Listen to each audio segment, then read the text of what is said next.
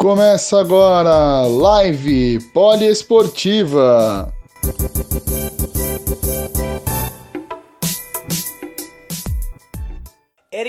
Na área, desta vez oficial, para falar com Luiz Dória, Luiz Carlos Dória, treinador de MMA, de boxe. É um cara que treinou grandes lendas, tanto do boxe quanto do MMA. E a gente vai falar com ele, um belo bate-papo, um cara gigante dentro do meio do MMA. Um abraço aí pro Igor Ribeiro, parceiro de Poliesportiva. Vamos com tudo. Vai mandando a pergunta aí, Igor, que daqui a pouco Luiz Dória, esse monstro, estará aqui para falar com a gente. Treinador de grandes lendas, esse baiano de 58 anos. Treinou só esse, esse time, hein? Celino Popo Freitas, Anderson Silva, Júnior Cigano, os irmãos Nogueira, aí já são dois, Demian Maia, Vitor Belfort, Lyoto Machida, ou seja, tem uma galera gigante aí e recentemente também foi campeão olímpico com Robson Conceição. E um, uma coisa interessante é que ele já foi campeão mundial de boxe como pugilista, ou seja, ele não é só técnico, ele também fez história no Brasil sendo é, campeão mundial de boxe. Eu vou convidar ele já para a gente começar esse papo. Muito boa noite, irmão. Vamos começar aqui. Monstro Andy Luiz Dória. Bom, meu grande amigo, como é que tá? Tudo bem? Uma boa noite a todos. Tudo bem, muito obrigado. Melhor agora. E você contar? Tamo bem, né? Rezando aí para que esse pesadelo passe o mais rápido possível. Ah, mas vai passar, vai passar. Se e Deus como é, que tá os, como é que tá os treinos? Como é que é os, os, como é que tá sendo dar treino nesse período de quarentena, cara? Ah, na realidade, nós fechamos a academia, né? Seguindo as orientações dos os governantes, já tem três meses fechado, estamos passando o treino, planejando o treino, os atletas estão se mantendo. Os atletas que fazem parte da seleção brasileira, a seleção liberou, estão em casa, a gente está passando o treino físico, técnico, né? a seleção também. Os atletas profissionais nossos, como o Robson, está em casa também treinando. A gente passa o trabalho técnico, passa o trabalho físico, com o preparador também, André Piccoli. E a gente continua ativo, né? O que não estamos fazendo é contato, né? Estamos seguindo aí rigorosamente a parte do isolamento, porque a gente sabe que o momento é difícil, né? É, o esporte é saúde e a gente, nesse momento, tem que ter muita reflexão, muita sabedoria para superar.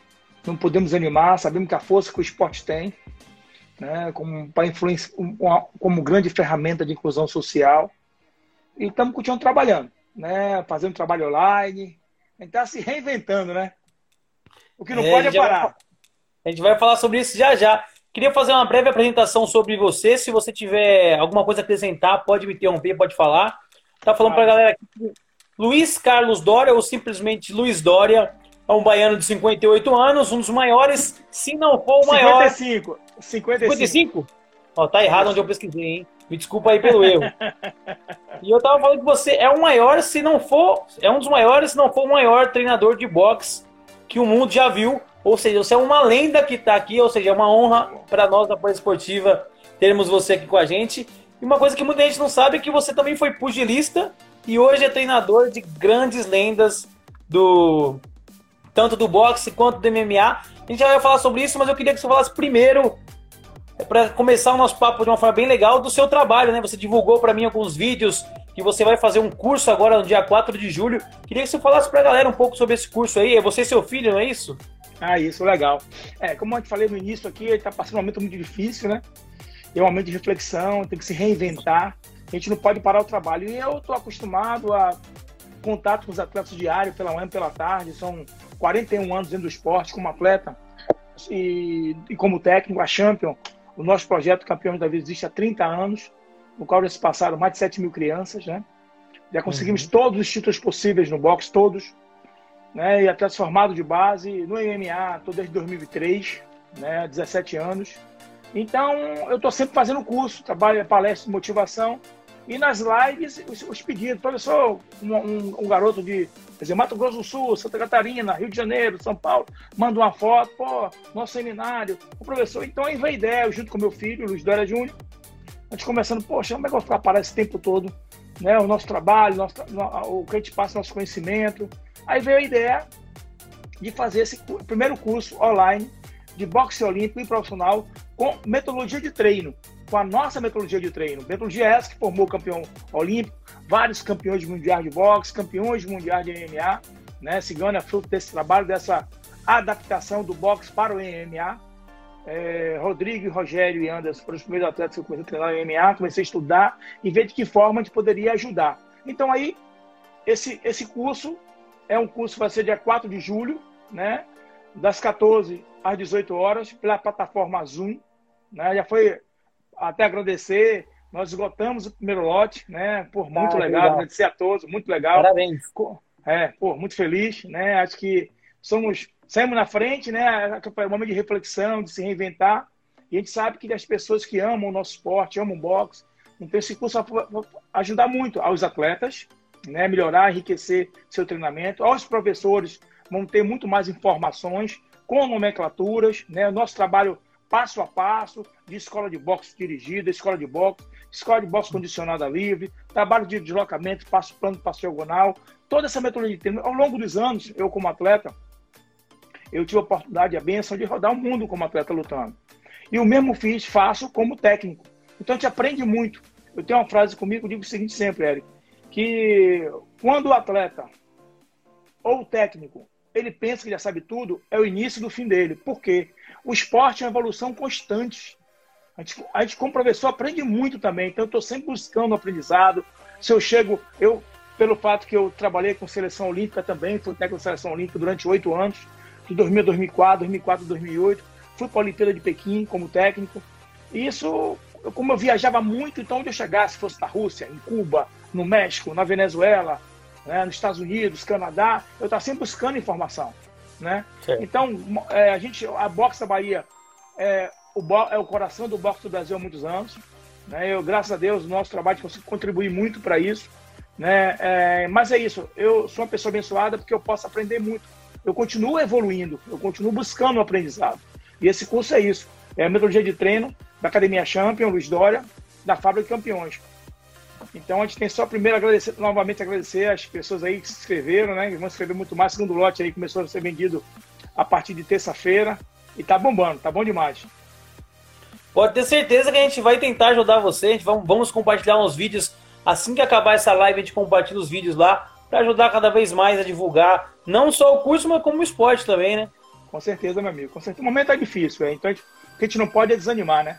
O nosso projeto, Érico, o nome do nosso projeto é Projeto Campeões da Vida. Por quê? Legal. O boxe é um esporte de origem humilde. Só que os materiais do boxe, de treino, são materiais caros, como luva, como saco. E a grande maioria que treina boxe a nível de competição são pessoas de origem muito humilde. Né? Então, muitas vezes, a nossa luta já começa fora do ringue. O dia a dia, pelo treino, pelo transporte, pela boa alimentação, por passagem. Né? Então a gente sabe que nossa vida sempre foi uma luta. Então o momento agora é difícil, é uma situação atípica, mas a gente não pode desistir não, ó. Guarda alto o tempo todo. Opa, aí sim. Eu que, é, nós somos uma rádio poliesportiva, ou seja, nós cobrimos muitos esportes, além do MMA, do boxe e por aí vai, né? E a minha primeira pergunta é, para quem não conhece Luiz Dória, né? Quem não acompanha MMA e não conhece, quem é Luiz Dória? É, Luiz Dória, meu nome completo é Luiz Carlos Dória Barreto. Eu tenho 55 anos, comecei a treinar boxe com 14 anos. Né? Como atleta amador, eu fiz 84 lutas, tive 80 vitórias e 4 derrotas. Como atleta amador, fui campeão baiano várias vezes, campeão norte-nordeste algumas vezes, campeão brasileiro duas, três vezes e participei da seleção de boxe amadora. Tem um campeonato mundial de boxe amador em Reno, Nevada, em 86, Estados Unidos, perdi na oitava de finais. Eu tinha 16 para 17 anos, mais ou menos, 17 anos. E como, como profissional, fiz 22 lutas, tive 22 vitórias, com duas derrotas, 20, 22 lutas, com 20 vitórias, duas derrotas. Fui campeão mundial júnior pelo Conselho Mundial de Boxe é, no dia 26 de fevereiro de 88, de 88, vencido do australiano Tony Jones. A luta foi aqui no ginásio Antônio Balbino, na época era patrocinado por Leite Alimba, depois virou Leite Parmalat. Né? A capacidade do Balbininho era uma capacidade de 7 a 8 mil pessoas. Acredito que colocamos 9 mil pessoas de ginásio, abriu os portões, não tinha ah. mais. É, é, o recorde do ginásio Balbininho. Né? Então, é, na realidade, comecei muito cedo, tudo meu foi muito rápido. Né? Tipo, fui campeão mundial com, com quase 19 anos. E também com muito cedo também parei. Então, na realidade, perdi o meu treinador faleceu, meu empresário faleceu. É, eu tive no fundo da minha casa tinha um galpão e quando meu treinador faleceu, eu comecei eu comecei a montar uma academia para eu treinar. Na realidade, não era para ser professor, treinador, eu não queria ser técnico, eu queria ser lutador, continuar minha carreira de lutador. Começou a vir muitas crianças do bairro onde onde eu sou nascido e criado, que é o bairro da Cidade Nova, aqui em Salvador. E de repente eu tinha um amigo, eu tenho um amigo chamado Professor Luiz, que ele me chamava quando atleta champion, champion, champion, e terminou virando um projeto Academia Champion, projeto Campeões da Vida, né? É, eu, eu tudo meu assim foi muito rápido, né? Então eu digo assim, eu não queria ser treinador, eu virei treinador, né? Pela situação, pela dificuldade, porque tudo eu ganhei muita fama muito rápido, tudo muito rápido, mas no passado não é como é hoje. Apoio da mídia, de empresas. Hoje não é o ideal ainda, mas antes, campeão, antes era bem pior. Hoje, hoje a seleção brasileira dá uma estrutura maravilhosa dos atletas. Hoje os atletas já conseguem muitas vezes patrocínio para viajar, mas no, meu, no passado, no meu tempo, era muito difícil. Hoje já temos várias lutas no Brasil todo, São Paulo, Rio, Bahia, muitos campeonatos. Aqui na Bahia, a nossa federação de boxe, a Federação de Boxe do Estado da Bahia, é a federação mais atuante. Apesar de não ter apoio do governo, nós fazemos de 10 a 11 campeonatos durante um ano. Então, o boxe aqui na Bahia é muito movimentado. Né? Nosso presidente foi, foi atleta olímpico. Nós, nós temos aqui na Bahia o primeiro atleta olímpico que é o presidente da federação, um cara que conhece o boxe na essência, Jair Santana. Então, o meu foi tudo muito rápido, né? Era muito assim, muito menino. Né? E as coisas começaram a acontecer. Eu me lembro assim, eu fui lutar no Bobinho quando o título mundial, antes do título mundial, tá acostumado a lutar para 3, 4 mil pessoas. Né? Era... E no dia do título, eu cheguei muito cedo. E não olhei mais o ginásio como ficava, fecharam o ginásio todo, era um corredor, assim, um túnel para descer, o Balbininho, um lugar bacana, que é o nosso grande palco. E eu perguntava ao meu pai assim, meu pai, como é que tá o ginásio? Ele tá lotado, tá lotado. E eu ficava ouvindo o pessoal gritar, Dória! Dória, aquela zoadeira, né? A torcida, né? Mas eu não imaginava, campeão, o que era lotado, né? Que eu não tinha visto como estava uhum. o ginásio. Meu amigo, quando entrei, deu aquele calafrio eu, meu Deus, que emoção maravilhosa. Foi o momento mais feliz da minha vida, por quê? Porque antes dessa luta, 20, 21 dias antes, eu, tinha, eu tive uma ruptura do bíceps. Eu rompi o músculo. E meu braço não estirava, ficava assim, ó. O braço direito, né? Não estirava bem. E, na realidade, o meu médico, né, que é da Somed, doutor Otto Alencar, que hoje é o senador, um grande abraço, senador Otto Alencar, o que cuidou do meu braço, me deu condição de lutar, né? E as pessoas diziam: você tem que parar, não pode ter a luta. Eu falei: pelo amor de Deus, porque meu pai, Gilberto, meu treinador, que faleceu, é, meu empresário Elton Ville Jordan, meu médico, doutor Otto Alencar, por favor, deixa eu lutar, deixa eu lutar. Mas a contusão é grave, a contusão é grave. Eu disse, eu estou muito bem treinado. Eu já tive outras contusões, eu não vou sentir dor na luta. Na hora a adrenalina supera. Porque aquele era meu momento. Eu sabia que eu não ia ter. A Linda investiu uma fortuna para trazer um título mundial para a Bahia. Foi o primeiro na Bahia, promover dentro do estado. Dentro do estado dificilmente teria a segunda e terceira oportunidade, entendeu? É aquele negócio, né? A oportunidade agora, né? O momento é esse. Então, graças a Deus, a equipe, meu pai, meu técnico, o médico, o presidente da federação, concordaram comigo, aceitaram. Fui para a luta e te digo, lutei 12 rounds, tive uma ruptura, rompi aqui o, o, o machuquei o supercílio, lutei 12 rounds, venci a luta contra o australiano Tony Jones e não senti dor. Você vê, então, o poder, né? A gente pode, nós podemos muito, né? Então, eu digo sempre aos meus alunos, é, a grande vantagem, assim, eu acho que todo professor ele tem que ser ex-aluno. Não que seja um campeão de, mundial de boxe ou de MMA, do que que seja, para que seja um treinador, não isso. Mas tem que ter passado por algumas situações para ele saber que o nosso esporte é de contato. Nosso esporte de contato. Então, aguentar, eu, aguentar a barra, né? Para aguentar e saber também, campeão, o que o aluno está passando. Quando ele tira peso, quando ele faz sparring, uhum. dor. Nosso trabalho é de contato, não tem jeito. Nosso esporte é muito duro. O boxe é muito difícil. O MMA é bem pior. Mas o boxe é muito duro, o treinamento do boxe. O boxe é até mais fácil que o treinamento do MMA. Porque o treinamento do MMA mistura muitas artes marciais. Então, a gente, nós sabemos que o nosso, o nosso dia a dia não é fácil. Né? A gente tem que estar sempre superando ali. E minha vida sempre foi uma luta, sempre buscando ali, nunca foi fácil para mim.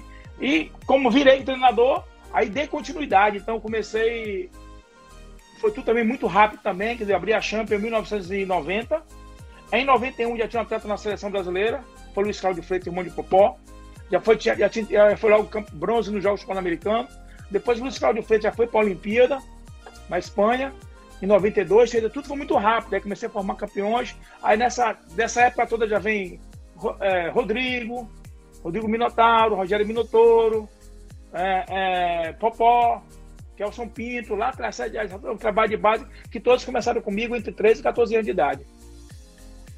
Caraca, que história incrível. E você, no período que você começou a, dar, a dar aulas lá, você não tinha apoio nenhum, né? Você não cobrava dos atletas. Você começou a formar sua turma pelo prazer de, de dar aula ou para continuar em atividade, não é isso? É, quando eu, quando eu comecei, quando eu, quando eu virei campeão mundial júnior, meu treinador faleceu. E eu sempre estudei. Minha família cobrava, tipo assim, você vai treinar, mas continua estudando. E fazia muito concurso público. E passei alguns concursos públicos da educação, da segurança pública. E quando a situação, quando meu treinador faleceu e meu empresário, eu fiquei quase um ano sem lutar. Mas já tinha passado, então eu continuava trabalhando, já comecei a trabalhar. Comecei não só ser atleta, comecei a dar aula, trabalhar, né? E quando eu comecei a me dedicar, criei o projeto da Academia Champions Campeões da Vida, o pensamento era fortalecer o boxe. E as pessoas que me procuravam querendo ser lutador, eu, eu como eu fui o carro-chefe, eu sou o carro-chefe do boxe da Bahia, a nível assim, de, de título internacional, né, de uma experiência internacional, as pessoas me procuraram assim, querendo mudar a vida através do esporte. Aí que eu criei o projeto Campeões da Vida. Então, nunca cobramos para treinar. A Champions existe há 30 anos. Né? É um projeto que é mantido por minha família, né? Eu, meu filho, minha filha, meu sócio e amigo e irmão Fernando, que é amigo há muitos anos. É, as pessoas, é, amigo Marquinhos, que ajuda a aula no projeto, que é meu aluno também de infância. Então, pessoas, meu, meu, meu, meu genro, André. Então, é um trabalho feito em família. Meu filho Dora Júnior, que toma frente de tudo, com minha filha Laila. Então, o pensamento era mudar a vida do, do, daquela, do, do, cidadão através do esporte. Primeiro pensamento é formar o cidadão. E depois daí uhum. o campeão. E graças a Deus conseguimos mudar a vida de muita gente, eu falo isso com propriedade, através do esporte. Então, hoje, além de formar, ter formado muito cidadão, conseguimos formar também muitos campeões. E eu sou uma pessoa abençoada que eu acho que poucos, poucos treinadores no mundo, não sei se tem, conseguiram formar tanto campeão na base, que muitas vezes os Estados Unidos, sei lá, Inglaterra, Alemanha, tem estrutura, Itália, tem estrutura, contrata o atleta, ele já formado, já campeão. Uhum. Todos os nossos campeões, 95% dos nossos campeões são formados na base. Todos começaram comigo criança. E sem nenhum apoio. Nunca tivemos apoio. Então, toda nossa metodologia, tudo que a gente faz, é o amor que nós temos pelo boxe. Trabalho feito em família. Eu digo sempre que a Champion é a extensão da minha família. Né? Nós temos uma grande família. E eu perguntar justamente isso que você falou agora. Você tem uma base de quantos campeões você já revelou da base?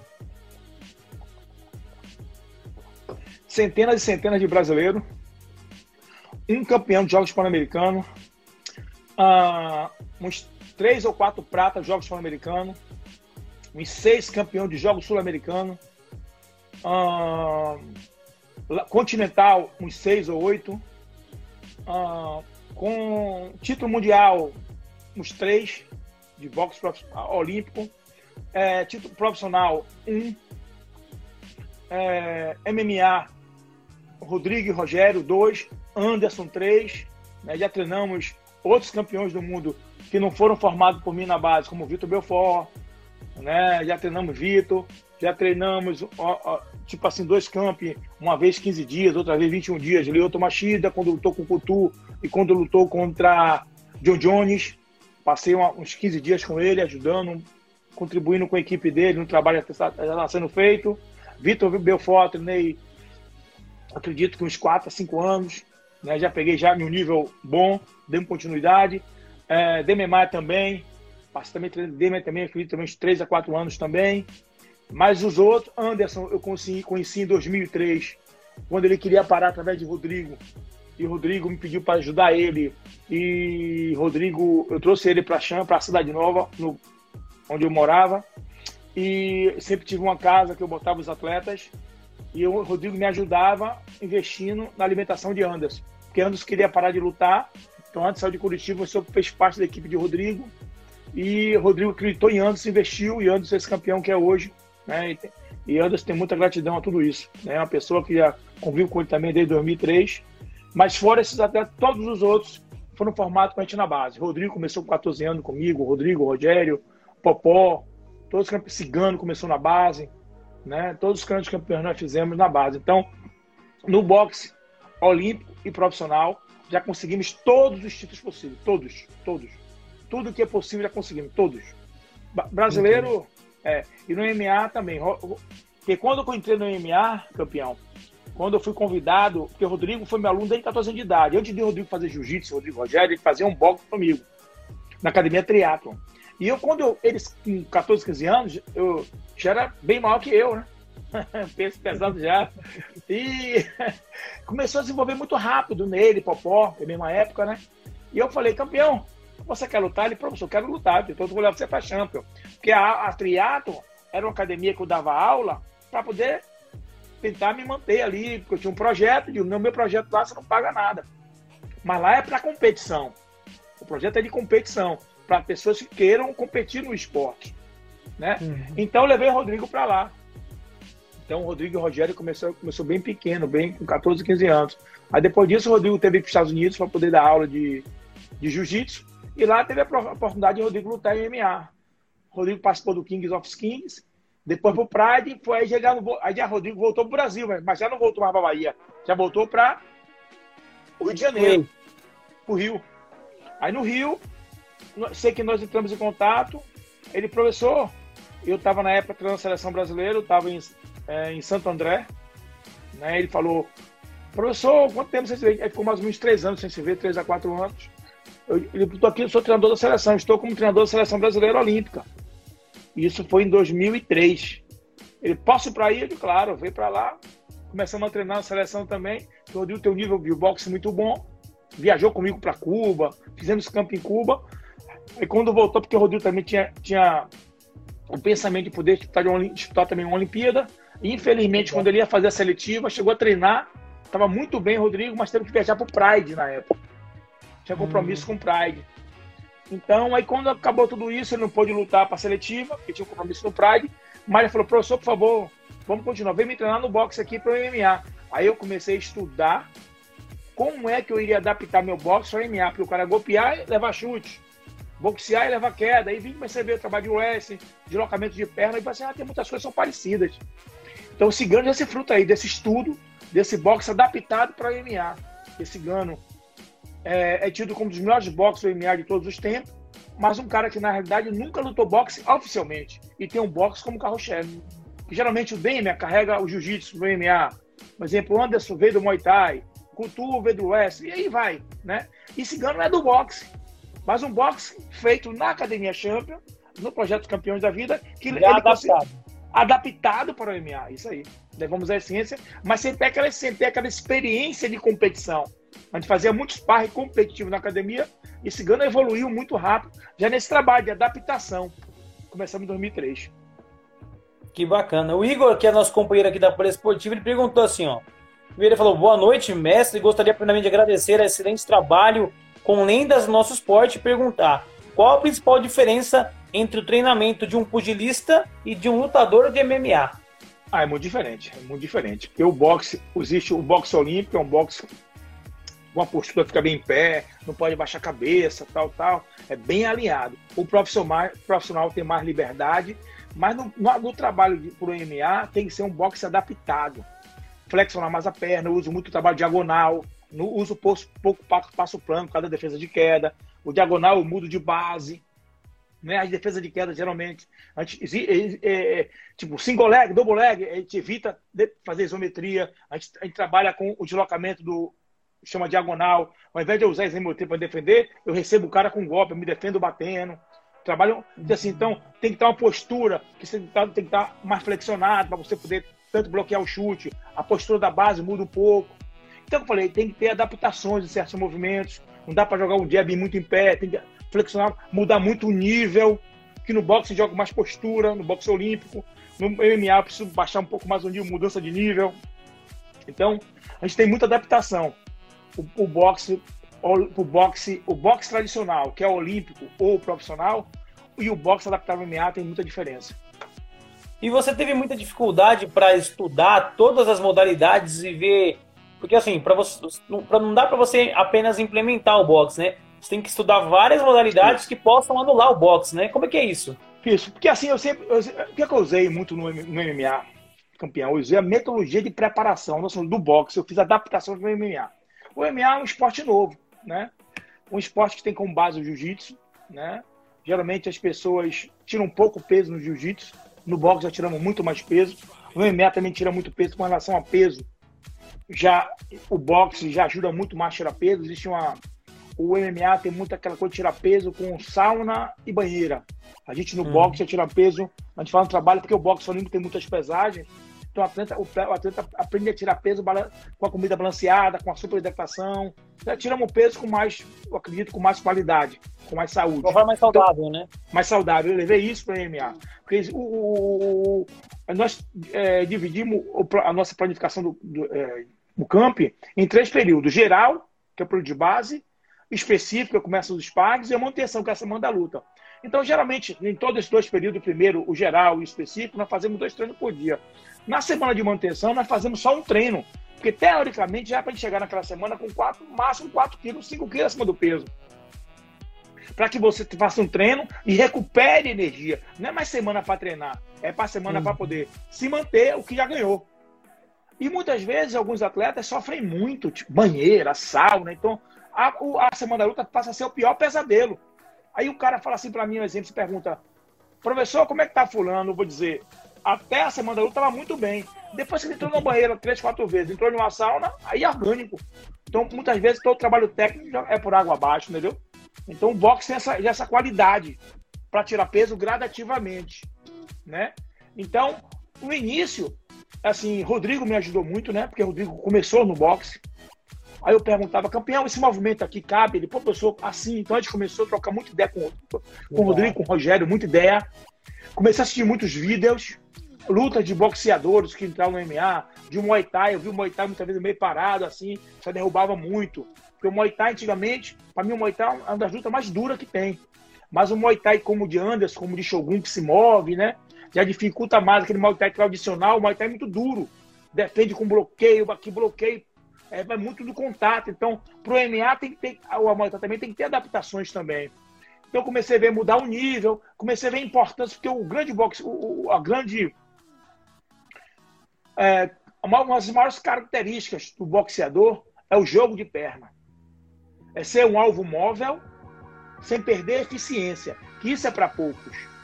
Que as pessoas esse geralmente. Jogo, esse jogo de, de pernas, você implementou muito isso no Anderson, né? Porque ele usa isso como uma grande, uma grande qualidade, né? Isso. Porque eu, eu exijo muitas vezes, eu, eu, eu, com essa movimentação, campeão, você pode ver que Anderson, Cigano, fizeram muito pouco sprawl, sprawl. Porque a gente defendia na perna. Até o trabalho, a defesa do single leg, a gente faz no passo diagonal, evita, evita o bloqueio, tem que bloquear. O, o, o passo diagonal muda a base. Então eu defendo o chute, como se fosse bloqueio de chute na canela, levantar a perna. Eu defendo. Então muita adaptação nós fizemos. E tipo assim, a movimentação do boxe, ela dificulta a ação de, de um wrestling, de um até jiu-jitsu. Então, qual, qual é que eu implementei muito? Um exemplo. Ah, eu vou lutar contra um cara do jiu-jitsu. Né? Que que ele vai, o, qual, qual é o antídoto do cara jiu-jitsu para lutar contra um boxeador? Ele vai, ou do, do West, perdão. Ele vai querer encurtar para derrubar, para chegar uhum. no chão. Né? Se você tem um boxeador como eu tenho, tipo assim, a nossa grande força está na, na, na, trocação, geralmente os atletas querem encurtar a distância ou chutar a perna, para que o lutador, para que o, o, o boxeador pare. Porque a nossa diferença está na movimentação. A gente consegue Sim. ser efetivo, ser contundente em movimento, que não é para todos isso. Tem pessoas quando se move, perdem potência. E a gente consegue se mover, mantendo a velocidade e a eficiência. Então, um exemplo. Se eu vou lutar contra um atleta de jiu-jitsu, eu tenho que priorizar o treino do boxe e do wrestling para poder defender a queda, para não chegar no chão. Ah, se eu vou lutar contra uma, vou lutar contra um atleta de Muay Thai, que ele é mais parado, vem para frente, vou ter que me movimentar e para poder combinar golpe. Se o atleta de Muay Thai vai lutar com boxe, ele vai ter que usar o quê? Muito chute na perna para poder falar pra... e o wrestling. Então, tipo assim, geralmente a gente fala sempre assim: se eu vou lutar com um cara que é um especialista em wrestling, não adianta eu treinar muito wrestling. Eu vou treinar wrestling, vou. Mas vou trabalhar com antídotos para superar o wrestling, que é o boxe, a joelhada do Muay Thai e o jiu-jitsu, por acaso for pro chão. Não é que eu não treino o wrestling, porque muitas vezes assim, é como, eu não sei se eu faço me entender. Eu vou lutar com um cara alto. Eu tenho que encurtar a distância. Né? Uhum. Eu, meu antídoto é encurtar. Não adianta eu ficar treinando na academia, é muito trabalho de fora. Eu tenho que fazer o que ele não quer. Né? Então, não adianta eu pegar um cara que é um especialista em wrestling e eu sou um especialista em boxe e eu achar que vou treinar o wrestling e vou defender todas as caras daquele cara com uma especialista de 6 anos de idade. Agora, eu posso uhum. sim ser melhor que ele na mão, eu posso sim surpreender ele com joelhada, ou se for pro chão, posso prender ele no jiu-jitsu. Eu vou treinar todas as artes, mas eu vou ter que usar antídoto para combater o wrestling dele. Então, como é que eu vou combater um wrestling? Com boxe, com muay thai, com jiu-jitsu. Como é que eu vou combater o jiu-jitsu? Com boxe, com wrestling. Entendeu? Como é que eu vou superar o muay thai com boxe e wrestling? Então, eu vou sempre priorizar artes que consigam superar o que o atleta tem de melhor. Então, essa metodologia tu te levou pro boxe. Porque quando eu cheguei, muitos treinadores eu via fazendo assim, tipo assim, vamos lutar contra jiu-jitsu. Temos que treinar muito jiu-jitsu. Mas se o cara é um especialista em jiu-jitsu. Não dá pra ganhar no cara que é especialista você treinando um pouco tempo. E outra coisa, vida, né? Não é campeão? Nós vamos nivelar por cima. O boxe de, de cigano tá aqui, o jiu-jitsu resto tá aqui. Eu vou continuar levantando o boxe e ele vai evoluindo, porque quando eu tiver bem na mão, for efetivo, conseguir efetivo, quanto mais eu bater, menos queda eu vou defender. Mas se eu treinar muito o wrestling, vou melhorar no wrestling? Vou alguma coisa. Meu box faz o quê? Sim. Vai cair. Porque eu tenho que priorizar alguma coisa. Por isso que o MMA é muito difícil. Nós temos que ter um carro-chefe. E, e, e, de acordo com a luta, você tem que priorizar algumas artes. Temos que treinar todas as artes, mas temos que priorizar alguma arte em relação à luta. Que até pelo perfil do, boxe, do lutador de MMA. Aqueles que têm aptidão. Mas, um exemplo, eu treinei muito o Demian no vai e vem, movimentação, mão da mão de trás como resposta, antecipação, para poder dar o tempo dele de poder entrar na queda. Eu não fiz, eu não vou treinar Demian, eu não pensava em Demian ser um trocador, não, não, não. Demian aprendeu a boxear, aprendeu a se mover, né, já tinha uma base já, e nós usamos a nossa metodologia, ele já vinha com nível técnico já de competição, e nós implantamos nossa metodologia, que era o quê? Preparar o atleta para entrar na radiação, sair e esperar o momento certo para derrubar para não ficar tenso em cima, tendo que bloquear golpe no corpo. Não, entendeu? Mas era o carro-chefe? Jiu-jitsu. Então era um boxe adaptado para o jiu-jitsu. Para que ele pudesse usar a maior arma que ele tem, que é o jiu-jitsu. E aí então, a arma dele, ele guarda para uma, uma outra ocasião mais especial, né? Por exemplo, ele começa com boxe, aí quando ele vê que está no momento certo, ele joga o jogo que ele é mais favorável. Exato, exato, exato. Mas sempre você prioriza, sempre botar na cabeça de DM, assim, um exemplo. Eu tenho um campeão, sua maior força é o jiu-jitsu. Vamos melhorar o boxe? Vamos, mas sempre nivelando aqui. Ó. O jiu-jitsu vai estar sempre aqui. É como uhum. o cigano. Muitas vezes se fala assim: ah, cigano só treina boxe. Não, ao contrário, pô. Cigano, há mais ou menos 5 anos atrás, 6 anos atrás, Cigano vive nos Estados Unidos. Cigano hoje treina na maior academia do mundo, que é a ATT. Tem excelente estrutura, excelentes profissionais em todas as áreas. Né? Mandar um grande abraço para a ATT aí um grande amigo mestre também, irmão Conan, todos os professores de Catel, Macarrão, todos. Então, Cigano treina muito o Oeste, Cigano treina muito Jiu-Jitsu. Lá tem equipe de Jiu-Jitsu fantástica, Jucão sempre tá podendo, vai para lá para o Jiu-Jitsu, o a parte de Conan, o outro, um, um, rapaz também faz um belo trabalho, uma excelência no Oeste lá. Mas Cigano né, tem a linha dele de boxear. Entende? As pessoas muitas vezes dizem, ah, Cigano só treina boxe. Não, pô. Dória mora na Bahia, Cigano mora nos Estados Unidos. E quando Cigano vai lutar, faltando dois, três meses, eu mando meu irmão Rubens Dória, vai um mês antes, e eu geralmente vou lá dois meses para luta. Então, se Cigano lutar uma vez no ano, o Dória treinando Cigano dois meses. Se Cigano lutar três vezes, o Dória treinando Cigano seis meses. Mas Cigano se mantém treinando com excelente estrutura. Mas é Cigano faz tudo muito bem, Cigano é prodígio. Mas ele tem que entender que ele é um boxeador, ele tem uma linha de um boxeador. Isso é como o Mark Hunt foi, é como outros caras foram, que não vai mudar isso. Como o Demer não vai mudar a linha dele de jiu-jitsu. Vai trocar, vai. Mas onde sente confortável, na luta agarrada. Cigano se sente confortável. Muita, a categoria peso pesado é muito difícil. Tem que lembrar que são luva de 4 onças. E Cigano é prodígio. Cigano começou a treinar comigo com 21 anos de idade. Cinco anos depois, era campeão do mundo, pô. Prodígio. O cadê tem que ser respeitado e venerado.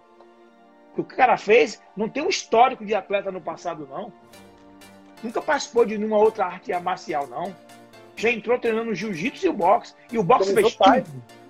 muito tarde. Meus garotos começam com, hoje começam com 10, 12 anos. Antigamente começavam com 13, 14. Todos. Quando chegou na academia me procurando, na época treinador da seleção brasileira, Cigano chegou e o, o, nosso amigo, irmão Yuri, que começou, que ele começou no jiu-jitsu, né, Yuri Calton, sempre, irmão, irmão, irmão, tem uma pessoa para tem uma pessoa para para o Shark. Um abraço, obrigado, amigos. Bruno Amil, os amigos estão aí. Estou aqui falando, mas passando rápido aqui. Abraço a todos aí. Carla Freitas, abraço a todos. E, então, Cigano quando foi treinar com 21 de idade, eu, eu era treinador da seleção olímpica e eu viajava muito. E o Uri me falava dele, Uri Calton. E de repente, campeão, é, desse encontro lá em Salvador, Yuri, posso levar ele? Pode, trouxe, levou ele. Moleque chegou fortão lá, né? Eu falei, caramba, ô professor, tudo bem? Pá, tudo bom? Pô, acompanho o trabalho do senhor, quero treinar, quero ser lutador. Você já faz o quê, meu filho? Já treinou alguma coisa? Não. Comecei agora no jiu-jitsu. Começou quando? Ah, tem mais ou menos um ano. Jiu-jitsu. Nunca fez nada, tem quantos anos? Ah, tem 20, 21, vou fazer 21. Caramba. É, meu filho, você tem que querer muito. Você quer? Eu quero. Só que você quer, então vamos, vamos treinar, treinar de segunda a sábado.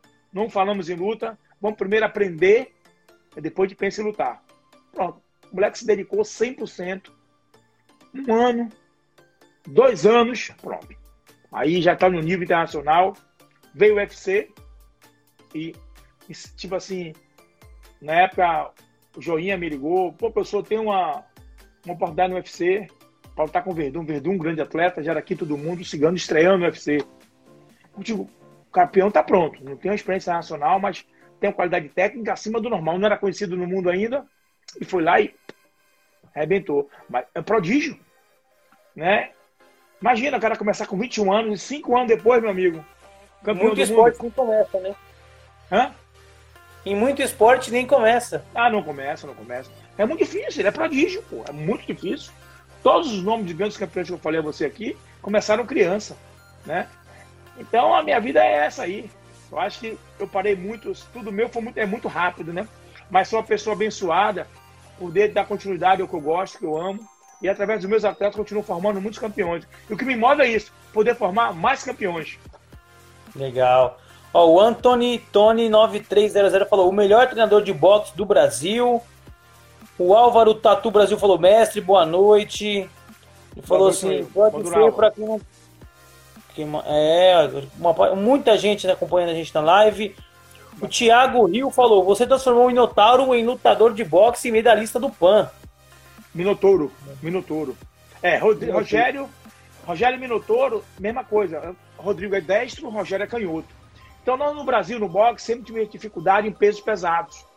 É uma categoria uhum. que é difícil, até pelo biotipo do brasileiro.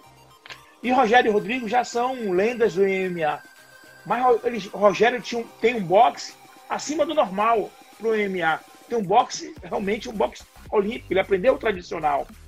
E em 2005, eu falei, campeão, seu nível está muito alto.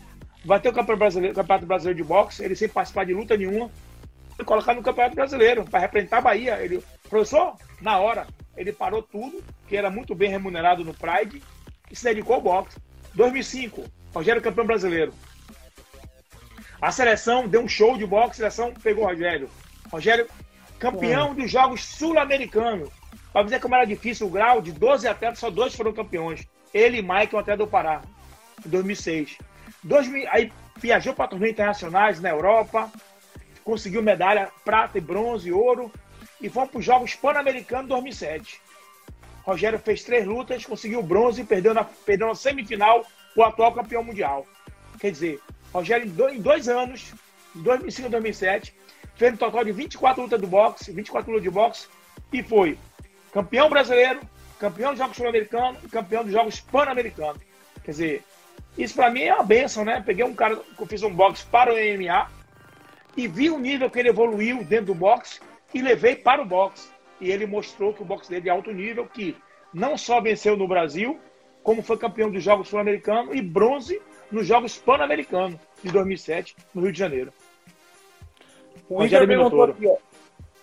O Minotouro é um. Todos os conceitos são gigantes, né? Vamos combinar, né? É. É uma benção, né? o Igor perguntou aqui, ó. Qual a principal diferença no camping para enfrentar um wrestling e um, box, e um boxeador? Exemplo, treinar cigano para enfrentar o Frank Mir e Enganu, respectivamente. É, quando a gente luta contra um atleta de trocação, o camping é um camping mais tranquilo, né? Que a gente não prioriza tanto a parte do wrestling. Mas quando a gente trabalha com um cara do wrestling que sabe que vai buscar a queda, esse a gente tem que ter muito cuidado na planificação.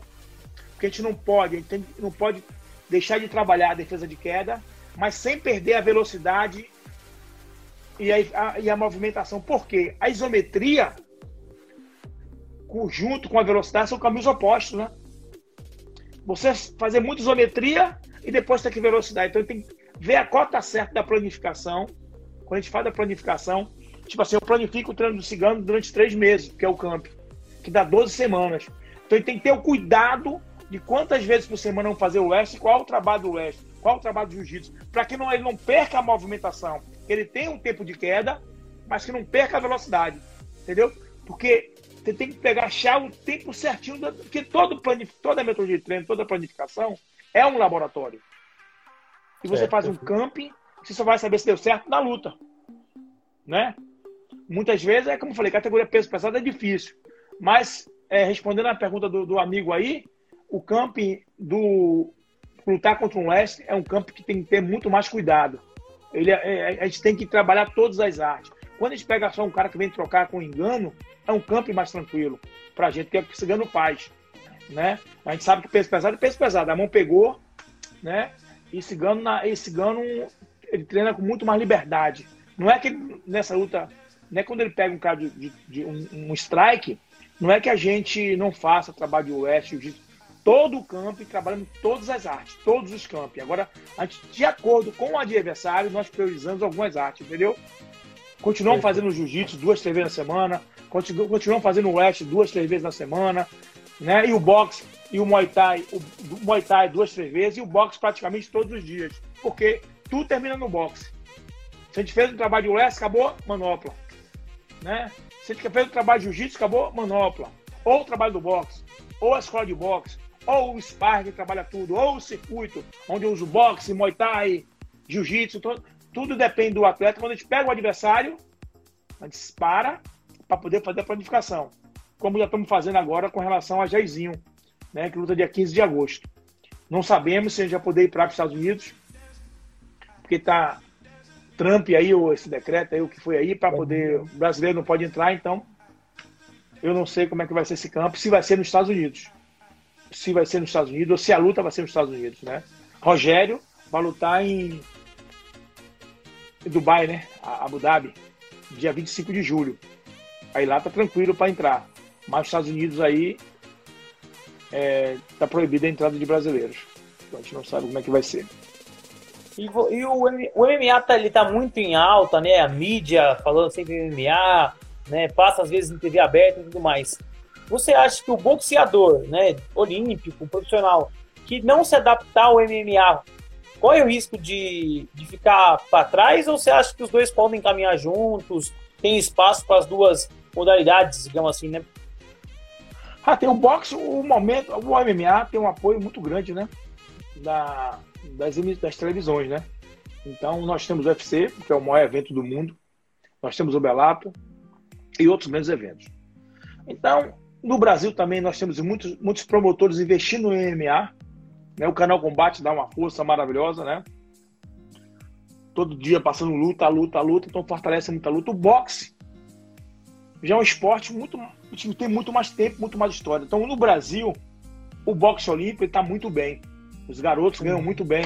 Porque hoje existe a Marinha, hoje existe o Bolsa Pódio, hoje existe o, o Bolsa Federal, hoje existe o Bolsa Federal, o Bolsa Estadual, em alguns lugares o Bolsa Municipal. Então, o atleta hoje brasileiro tem uma condição de estrutura muito boa no boxe amador. Né? Já o boxe profissional no Brasil, hoje só temos carro-chefe Robson Conceição, Esquiva e Yamaguchi, e o rapaz foi campeão do mundo agora. Né? Mas foi campeão do mundo com todo o investimento sendo trabalhado nos Estados Unidos. Tinha um rapaz, o seu Edu, no interior de São Paulo, que investiu nesse garoto e tirou ele do Brasil. Então, dentro do Brasil, não existe muita promoção de boxe profissional. Só que o boxe é o esporte mais bem pago do mundo. Então, as bolsas do boxe não se comparam com o MMA. Então, o boxe está muito, mas muito assim. O McGregor está indo pro boxe, né? É, não tem jeito. As bolsas, não que o MMA não pague bolsas maravilhosas, pode pagar bolsas de 2, 3 milhões, mas não vai se comparar com 30 milhões, 50 milhões, 100 milhões. Então, o boxe é, um, é outra parada. Então, assim, são caminhos diferentes, entendeu? Dentro do Brasil. Quando hoje... o boxe está consolidado, o, MMA ainda está chegando, não é isso?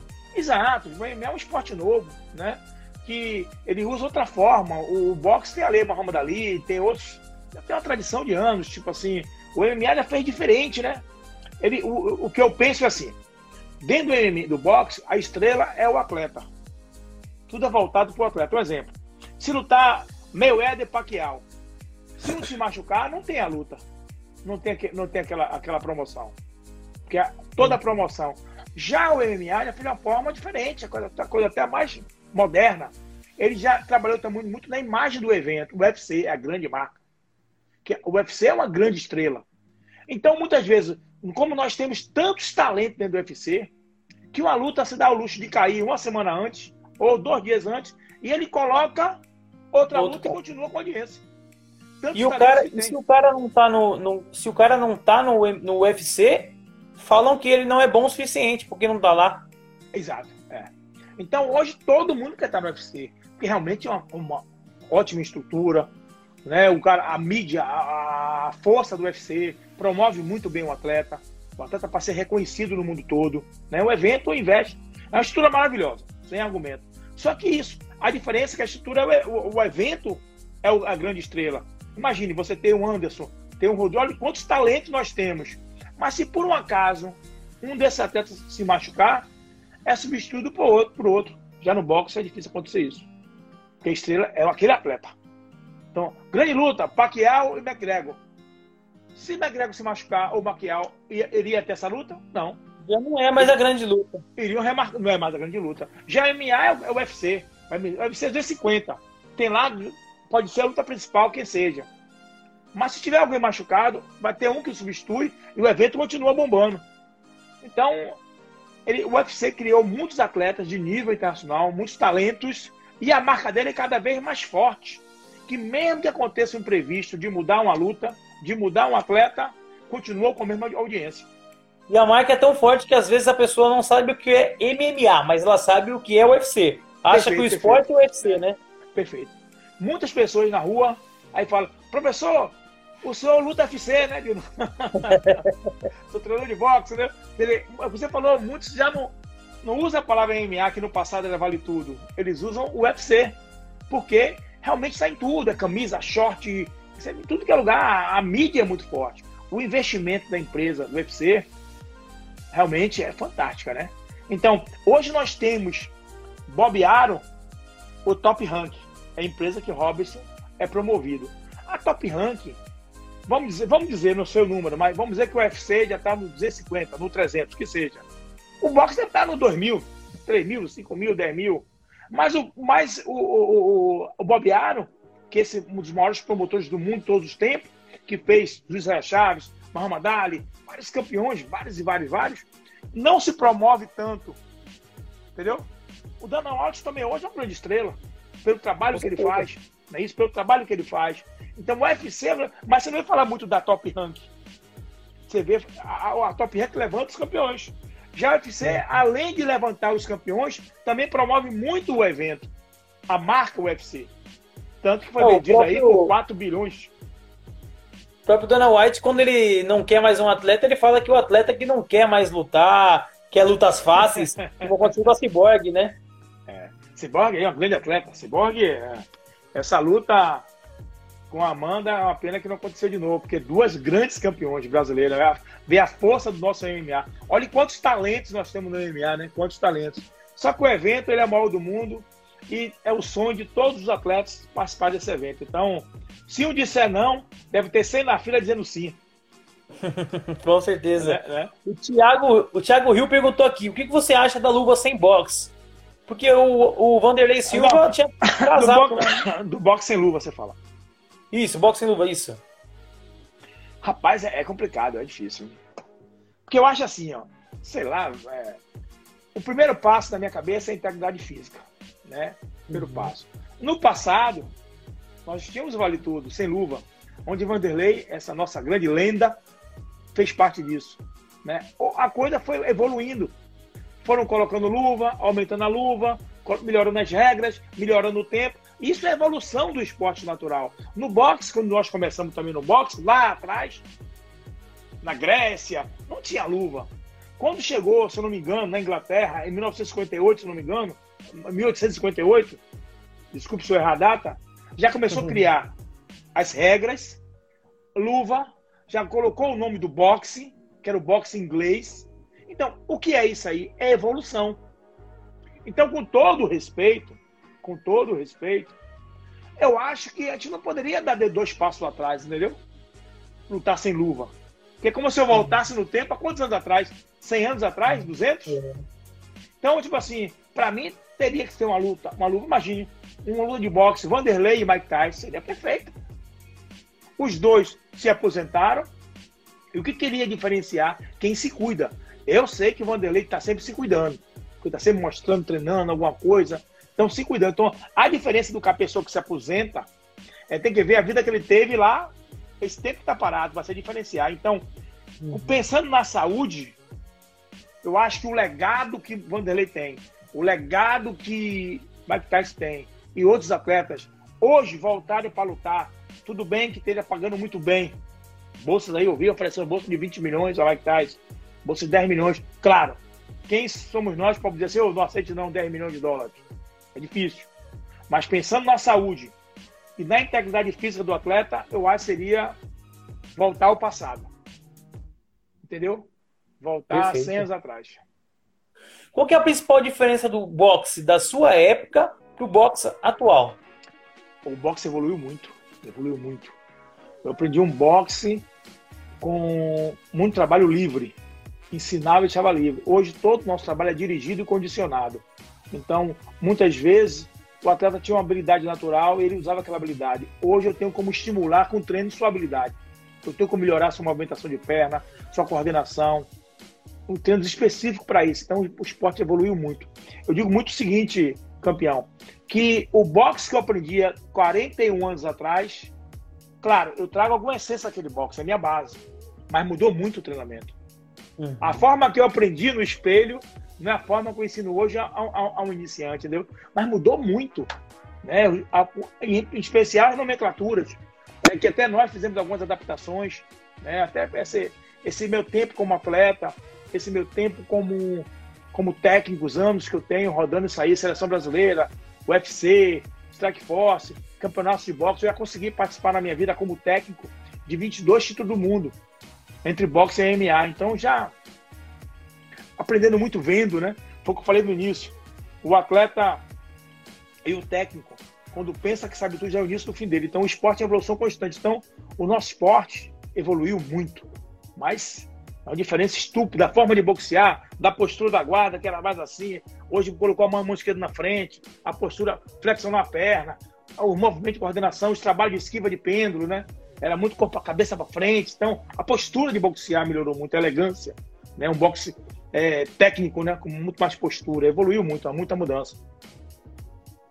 O Thiago Rio perguntou se hoje o boxe olímpico é mais próximo do profissional. Hoje é. bem mais próximo, porque há um tempo atrás, um tempo, é, me permita aqui um grande abraço para meu, meu amigo, meu compadre Jailson dos Santos, também está aí, campeão brasileiro de boxe aí, nosso amigo, irmão, meu compadre. É, Vamos abraço, irmão. uma live com ele também, hein? É, Jailson, grande campeão. É, hoje foi um grande atleta e hoje faz um trabalho de boxe executivo, boxe fit. É, é, um, é uma referência aqui na Bahia, né, o Jailson. E foi um grande atleta, campeão brasileiro, uma pessoa que me ajudou muito com o Popó, em toda a carreira de Popó, porque ele era, ele era um dos principais pais de Popó. Ah, você me perguntou, perdão, me perdi um pouco. Qual que é, foi o Thiago Rio perguntou se o boxe profissional e o olímpico estão mais próximos agora. Hoje, hoje sim. Hoje sim, pelo fato que mudou. Antigamente, há um tempo atrás, tinha um negócio de relação a pontos. Tinha uma maquinazinha que fazia 20 pontos, que cada golpe era um ponto. Então perdeu um pouquinho a contundência. Era muito mais volume. Agora voltou o que já era anos atrás, que o atleta, o atleta antigamente ele poderia correr o tempo todo, pontuar e correr. Hoje não. Hoje voltou a ser igual profissional. Tipo, primeiro conceito, ataque. Técnica e eficiência. Então, quem quer ganhar tem que buscar a luta. Antigamente eu via o resultado, a pontuação de, um, de uma televisão sim, hoje mais não. Acabava o round, eu tinha pontuação, hoje mais não. Já teve round de dois minutos, aí voltou para três, voltou para dois, agora está em três de novo. Então hoje o boxe olímpico está muito tá na linha do boxe profissional. Ataque e contundência. Legal. E eu queria saber de você quais tipos de. quais são as vantagens do boxe dentro do MMA. Porque o Cigano, se eu não estiver enganado, me falou uma vez que a, uma das vantagens era que a luta começava em pé. Ele poderia garantir é, antes alguém jogasse no chão. Queria saber de você qual a sua opinião. Eu acho a mesma, né? Eu acho que a luta começa em pé, né? O atleta que sabe boxear, sabe deslocar, sabe andar no octagon, octagon ali com 9 metros. Geralmente no boxe a gente trabalha com um ringue de 7 metros. Eu acho que como a luta começa em pé e a luvinha pequena, né, a gente tem a, a noção de tempo e distância poder fazer bons golpes. E a gente sempre diz o seguinte, né? Que a melhor defesa é o ataque. Se eu consigo ser efetivo, é a melhor defesa de queda que existe. Não tem como ele levar o golpe e me pôr para baixo. Ele consegue me pôr para baixo se o golpe não pegar nele. Então, como a luta começa em pé, eu trabalho muito técnica, velocidade e eficiência. Eu já teoricamente eu vou manter uma distância, né? É como eu falei na primeira live, a base do MMA é o jiu-jitsu. A família Grace, a gente sabe que todos os atletas têm que saber jiu-jitsu, porque de uma hora, uma hora ou outra, para o chão. Mas o esporte evoluiu muito. Então, hoje, os atletas de MMA eles buscam todos os profissionais em cada área. Então, o cara quer um profissional de boxe, o cara quer um, treinar com um profissional de Muay Thai, o cara treina com um profissional de wrestling, o cara treina com um profissional de Jiu-Jitsu, né? Mas só que a luta começa em pé. Então, eu acho que começando em pé e o boxe com a movimentação que tem, sendo algo móvel, eu acho que essa aí é uma vantagem que nós temos. Legal, legal. É, o Thiago, Thiago Rio perguntou se você treinou o Sertão. Grande Valdemiro dos claro, Santos. Claro, claro. Sertão começou com a gente com 14 anos. Na realidade, Sertão mora em Cruz das Almas, né? Academia Champion nossa em Salvador. Eu, tenho, eu tinha um aluno chamado Orlando, que foi morar em Cruz das Almas.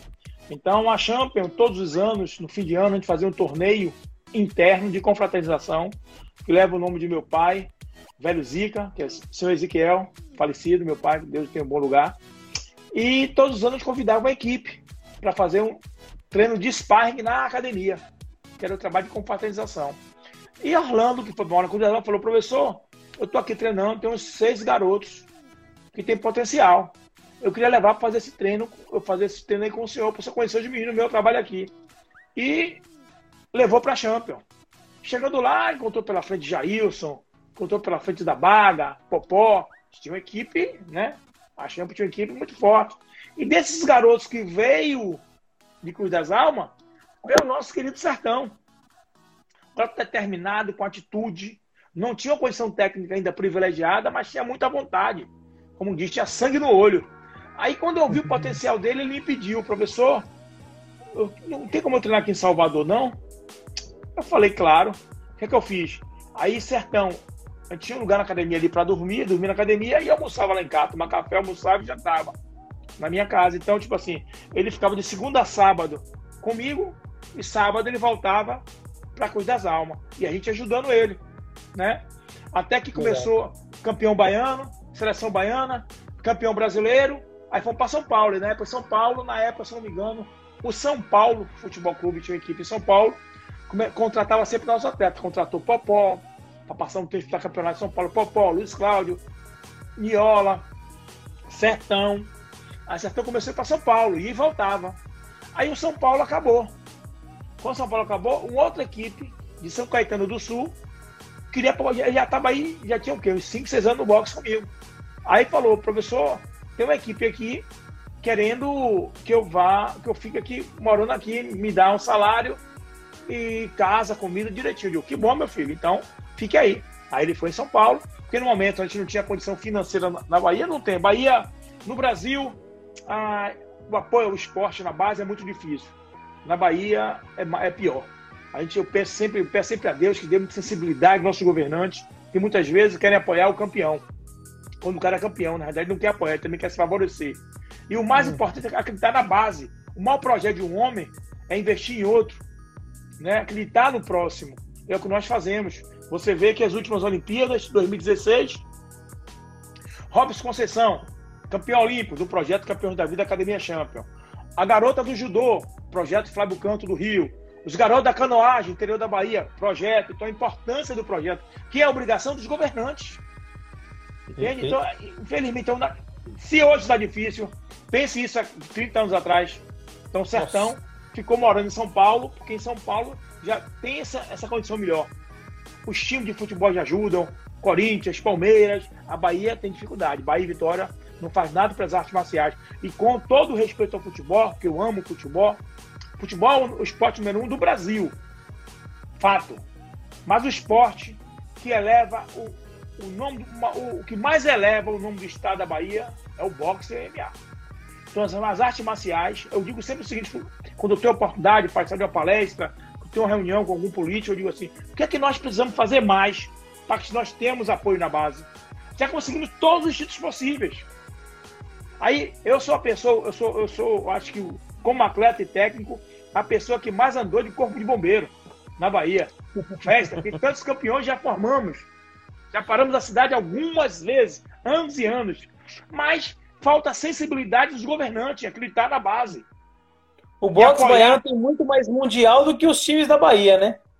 Com certeza, com certeza. Isso aí não tem a dúvida, não. Mas sabe que o, o, futebol é uma paixão nacional. Bahia e Vitória, que são os times aqui, eu sou Vitória, são os times que a torcida é muito forte. Né? A torcida entra ali mesmo, acompanha, ajuda. Então, por que não apoiar as artes marciais?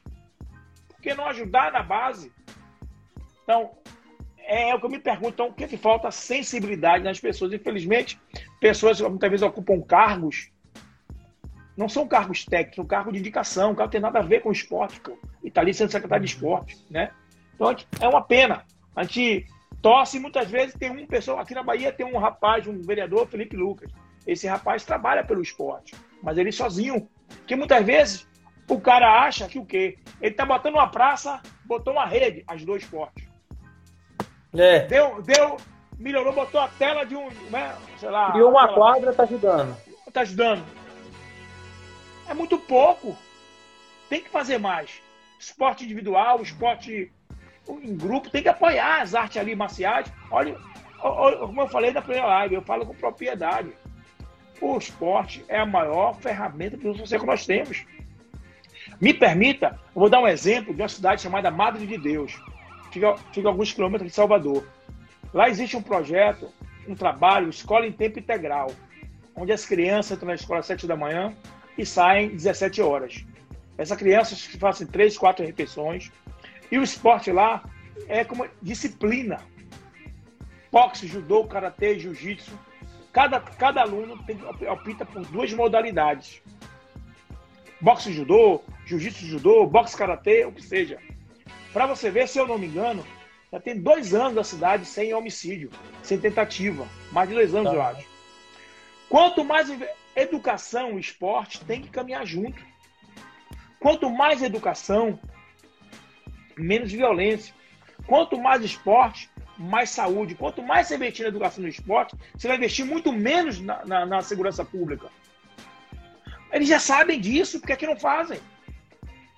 Já esporte dá uma sabe. disciplina. Claro, o esporte muda a vida e a família abraça.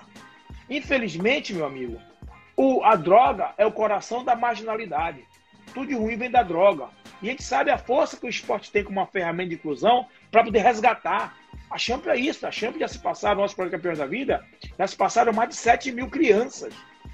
Ele fala com propriedade. Já mudamos a vida de muita gente através do boxe MMA. O boxe e o MMA, ele entra em qualquer bairro, em qualquer favela e resgata. Todos têm o um respeito pelo esporte. A gente consegue mudar.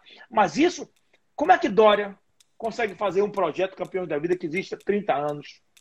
Como é que seria uma obrigação dos governantes? Quantos projetos, quantos atletas tem no mundo no interior espalhado?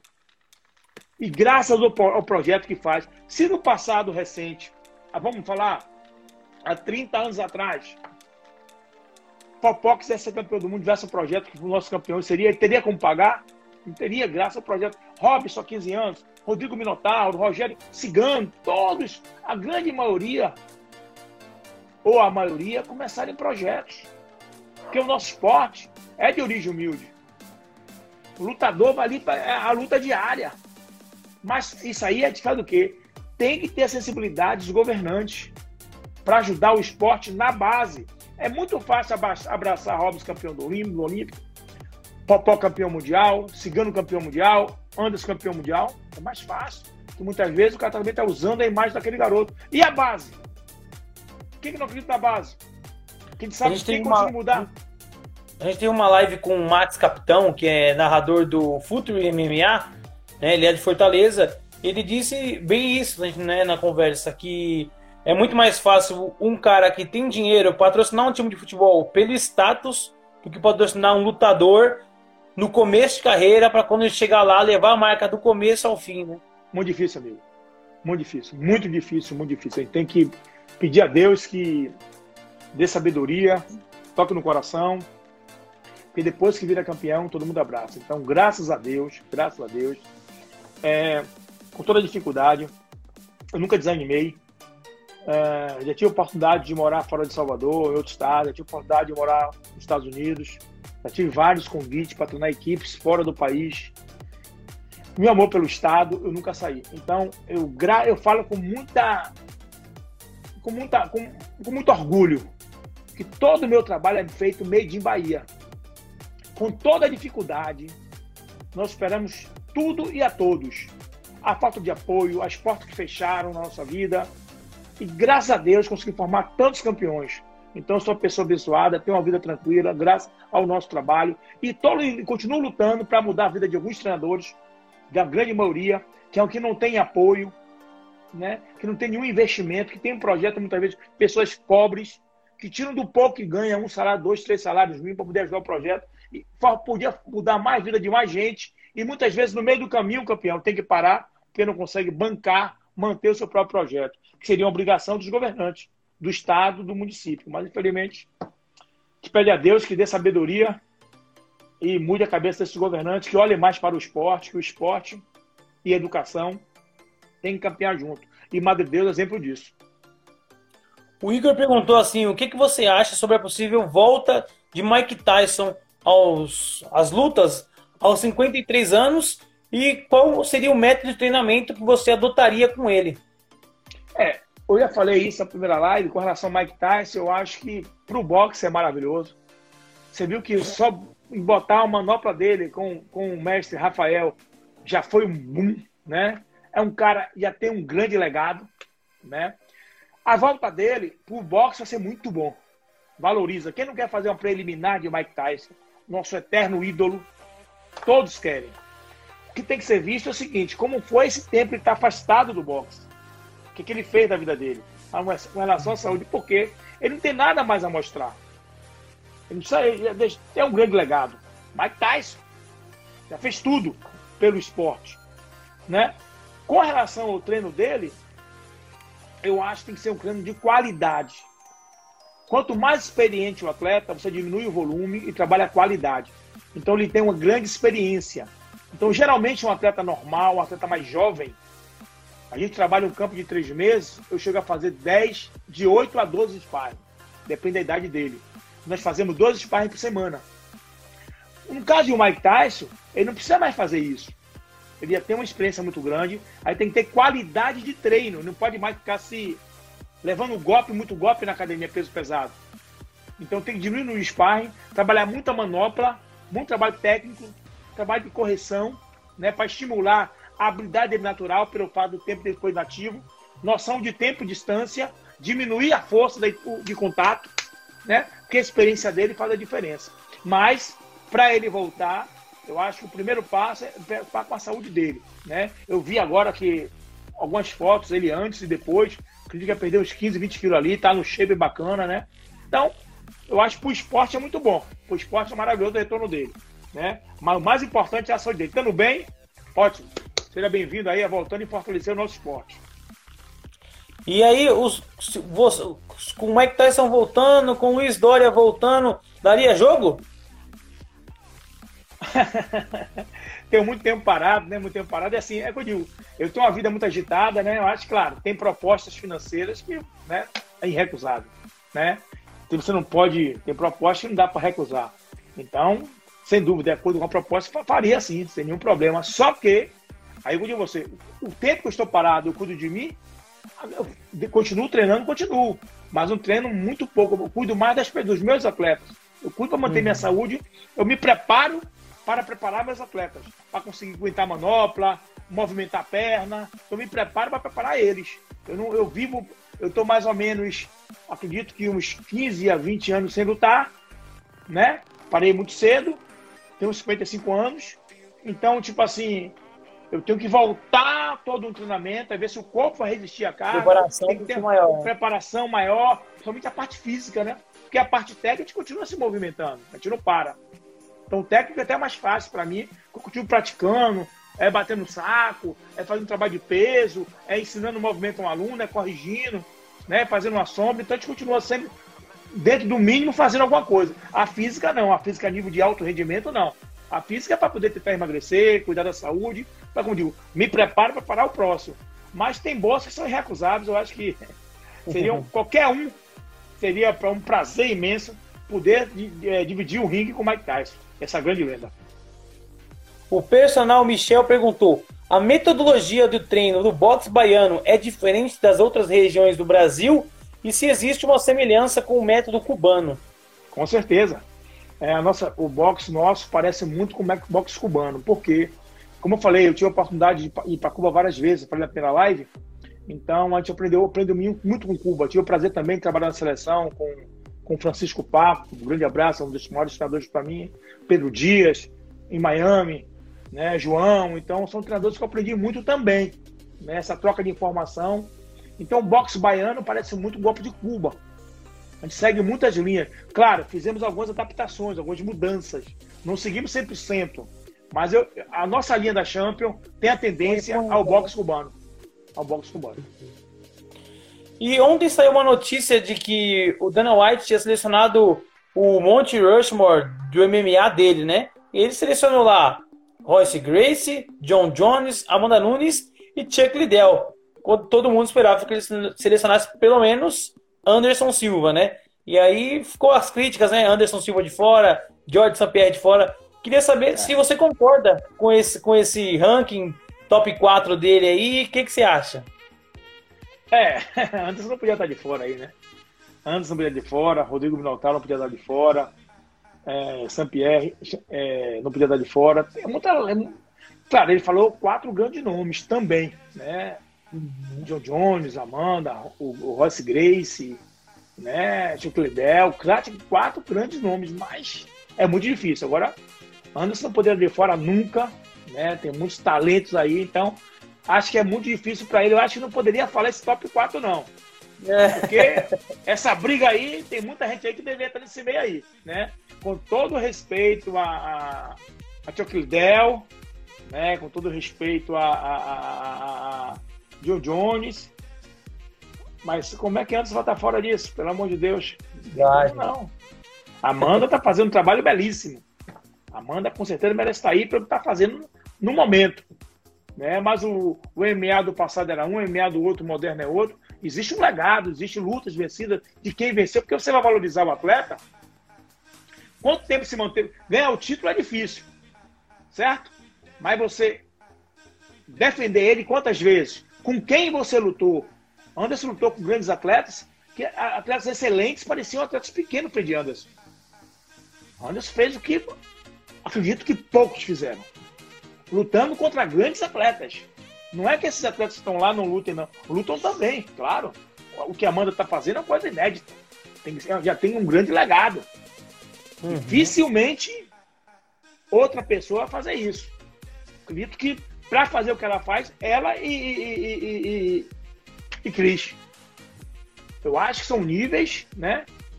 Amanda venceu a primeira luta, mas era para ter a segunda, era para ter a terceira. Porque são Sim. duas grandes. O esporte ganha muito com isso. É uma pena que, que Cris saiu, entendeu? Mas o esporte ganha muito com isso. Mas esse top 4 aí também não concordo, não. Então a gente chegou agora na parte do desafio das lendas, que agora vamos saber suas opiniões é, de uma forma mais direta. Aí eu quero saber de você, por exemplo, primeira pergunta: qual o seu melhor ano como boxeador? 88, quando fui campeão mundial júnior. Fevereiro de 88. Top. Quem era o lutador que você se inspirava quando começou a lutar? Júlio César Chaves. E quando eu fui campeão mundial júnior, em 88, ele era o campeão mundial sênior. Era o principal. Eu estava abaixo dele. Meu sonho era poder ter a oportunidade de lutar com ele. Que legal. É, o que, que Eder Joff representa para o cenário nacional? Tudo, né? É o começo de tudo. É a credibilidade do boxe brasileiro. Eder Joff mostrou que nós tínhamos talento no boxe brasileiro. Então esse cara foi campeão do mundo no galo, campeão do mundo do pena, faz parte do Hall da Fama. Para mim é o começo de tudo, onde, onde deu credibilidade ao boxe brasileiro. O que era o boxe brasileiro antes de, com todo respeito aos outros campeões, já tivemos outros campeões. Mas Eder Joffre mostrou a nossa qualidade de boxe. Foi um campeão, um campeão, um campeão muito, muito melhorado, um campeão no nível superior, entendeu? Um campeão que hoje é tido como um dos melhores peso galo da história do boxe mundial. Então a importância é muito grande. É a base de tudo. E Servílio de Oliveira? Grande atleta também. Nosso primeiro medalhista olímpico, né? Servilho foi também um grande atleta profissional. Então seria também campeão do mundo profissional Servilho. Felizmente teve, teve um, uma grande contusão nas vistas e teve que parar. Mas Servilho é nosso primeiro medalhista. E o primeiro ninguém esquece, entendeu? E além de ser medalhista olímpico, era uma excelência no boxe. Sabia boxear, entrar na distância, trabalhava Copa a Copa, era completo. Teve uma carreira invicta no boxe profissional e infelizmente a contusão nas vistas fez com que ele parasse. Mas se não parasse, com certeza Servilho seria campeão do mundo também.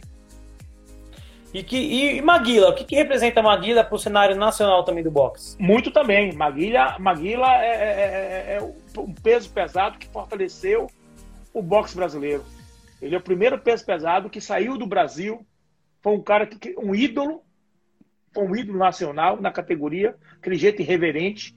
Teve na época uma grande empresa por trás, que era a Luke, Luciano do Vale, Luciano do Vale, Kiko, Ramon, a Bandeirante uma, deu a sorte de ter uma televisão e um grande empresa de empresários como Luciano do Vale, que amava o esporte, em especial o boxe, e criou uma, um ídolo, o jeito irreverente, a contundência das mãos, né? a categoria principal categoria é muito difícil, e fez muito pelo boxe, foi até onde ele pôde.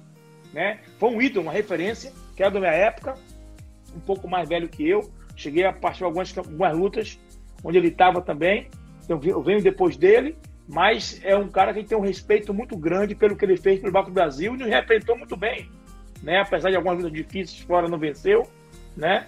O Foreman com, com o Holyfield, mas fez muito pelo boxe, fez muito pelo boxe. E que representa Popó para você e para o boxe nacional? A Popó é nosso super campeão, né? Nosso tetracampeão do mundo, super campeão de defesas. É, Popó é a continuação do trabalho de Eder Joffre, né? E chegou com muito mais vontade, com muito mais velocidade, né? vencendo a tudo e a todos, vencendo a dificuldade. É um campeão da vida, como eu falei. Começou o nosso projeto com 14 anos de idade, com 46 quilos. Com, quando ele estava na Champions, nós conseguimos, foram 29 lutas, 29 por nocaute, 17 no primeiro round. Popó um tetracampeão. Popó, para mim, para minha concepção, é um dos maiores até na categoria pena do mundo de todos os tempos. Para mim, um dos maiores nocauteadores. Para mim, eu sempre disse que Popó é o artista do nocaute. Esse eu deixei um grande legado, nos representa e eu acho que jamais será esquecido pelo que fez e faz pelo boxe. E o que representa Robson Conceição no boxe nacional? Tudo, né? Robson hoje é o maior exemplo de garra, de superação, que um garoto de origem humilde consegue vencer na vida. Então, Robson está com a desde criança, também desde 15 anos de idade, 14 para 15 anos de idade, né? Ah, passou por muita dificuldade na vida pessoal, passou por muita dificuldade nos, nos torneios internacionais, porque Robson era sempre medalhista já antes. Infelizmente, a arbitragem do boxe olímpico, uma boa parte é tendenciosa. Agora vai, parece que vai ter algumas mudanças, mas o boxe brasileiro evoluiu muito, um trabalho muito bem feito. E Robson, para mim, a Champions já se passaram mais de 7 mil crianças. É, e eu falo sempre aos alunos: para mim, Robson é um dos atletas que mais gosta de treinar e já passar pela Champions. Pense em uma pessoa disciplinada, um rapaz que vive pelo esporte, que ama o que faz, ama literalmente o que faz, não faz só como obrigação, ele ama o esporte, ele não consegue ficar parado, o cara que vive do esporte, família, a boa alimentação e repouso, a atleta completa.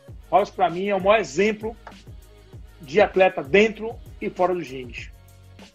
Agora, voltando ao tempo de lutador, qual foi o melhor lutador que você enfrentou?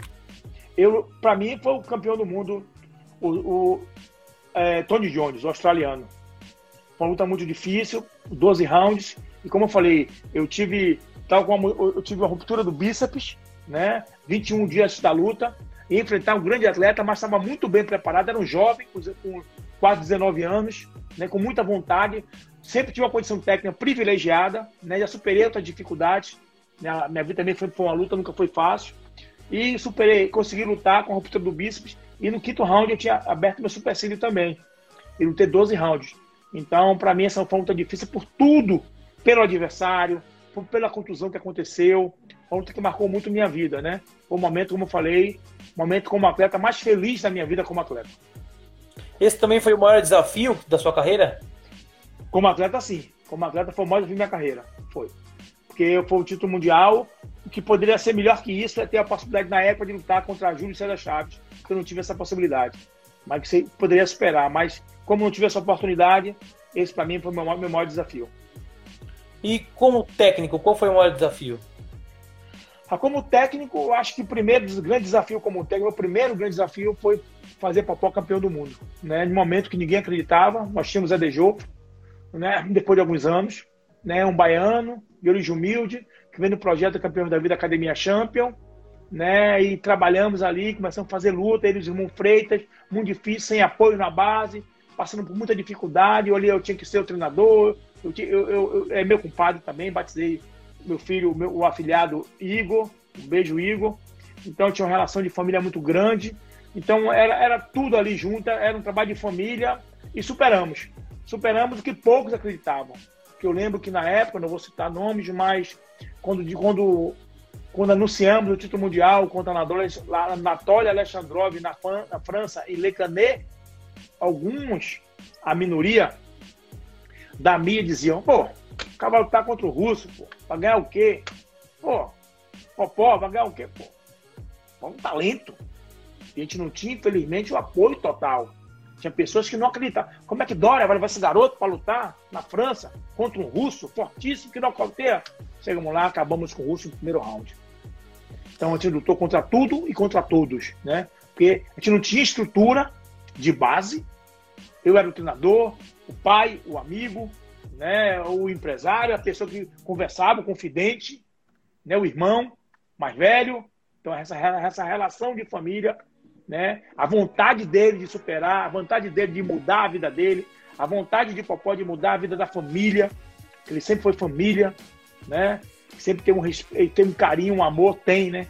Pela mãe do nosso leque, pelo o, o pai, hoje finado, seu Babinha, né? Que o Deus, o Deus tem em bom lugar. Então, nunca foi fácil, não. Então, Popó é exemplo disso aí, de luta, porque a luta dele também já começou fora dos rings. Começou fora, pela sobrevivência, pela alimentação, dormia no chão. Então, um grande exemplo de superação, né? Para mim, foi uma, um dos momentos mais difíceis, acho que foi um dos momentos também mais felizes da minha vida também. Eu tive muitos momentos felizes como treinador, né? Eu consegui formar muitos campeões. Mas esse foi o primeiro momento mais feliz da minha vida. Em 7 de agosto de 1899, É uma data que a gente não esquece. Legal. Campeão do mundo. Qual que é o melhor lutador que você já treinou? Ah, são difícil, muitos. Aí é difícil. Tem muitos. A Champions, como Pô. falei, eu formei muitos talentos. Hoje nós temos a safra nova, Herbert Conceição. Herbert foi prata nos Jogos Pan-Americanos 2019. Herbert foi bronze no Mundial 2019. Herbert foi prata no Campeonato Mundial de Jogos Militares 2019.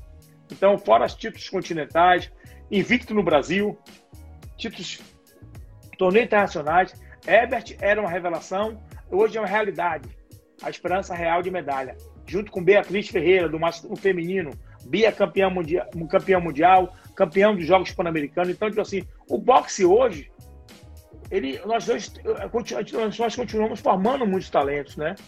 Então, nós temos na seleção hoje um peso pesado, que é Joel da Silva. É o primeiro peso pesado que a Bahia, baiano, faz parte da seleção brasileira.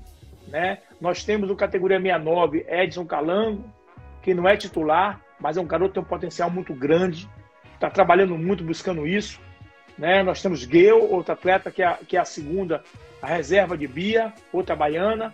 Então o boxe baiano é isso aí, está sempre se revelando, graças ao nosso trabalho da Academia Champa, graças ao trabalho da Federação de Boxe do Estado da Bahia, do meu irmão e presidente Luiz Santana. Nós temos a federação mais atuante do Brasil que também, apesar de não ter apoio, mas tem um trabalho, um, um grupo de pessoas que estão ali sem ganhar um real, diretores, trabalhando pelo boxe da Bahia e mantendo o boxe da Bahia no lugar mais alto do pódio. Deixa eu mandar um abraço aqui para Dailton de Jesus, né, que mora em São Paulo. Esse garoto também, um garoto que fez parte também da nossa equipe também, mora em São Paulo, foi um grande atleta, lutou com grandes atletas do mundo. Adailton de Jesus, é um grande campeão também. Um forte abraço, campeão aí, meu primo aí, Dudu, Galera legal aí. Uma live Galera campeã. bastante aí. É, legal, legal. Desculpe aí, tá responder. Agora uma outra pergunta. Qual é o seu pupilo que deu mais trabalho? Rapaz, tem muita gente, porque assim, tipo assim, é como eu falei, já se passaram pela Champions mais de 7 mil crianças, campeão, né? E é muitos garotos que não se adequam. A situação me deu não, muito então, trabalho. Então, um campeão que deu mais trabalho, então?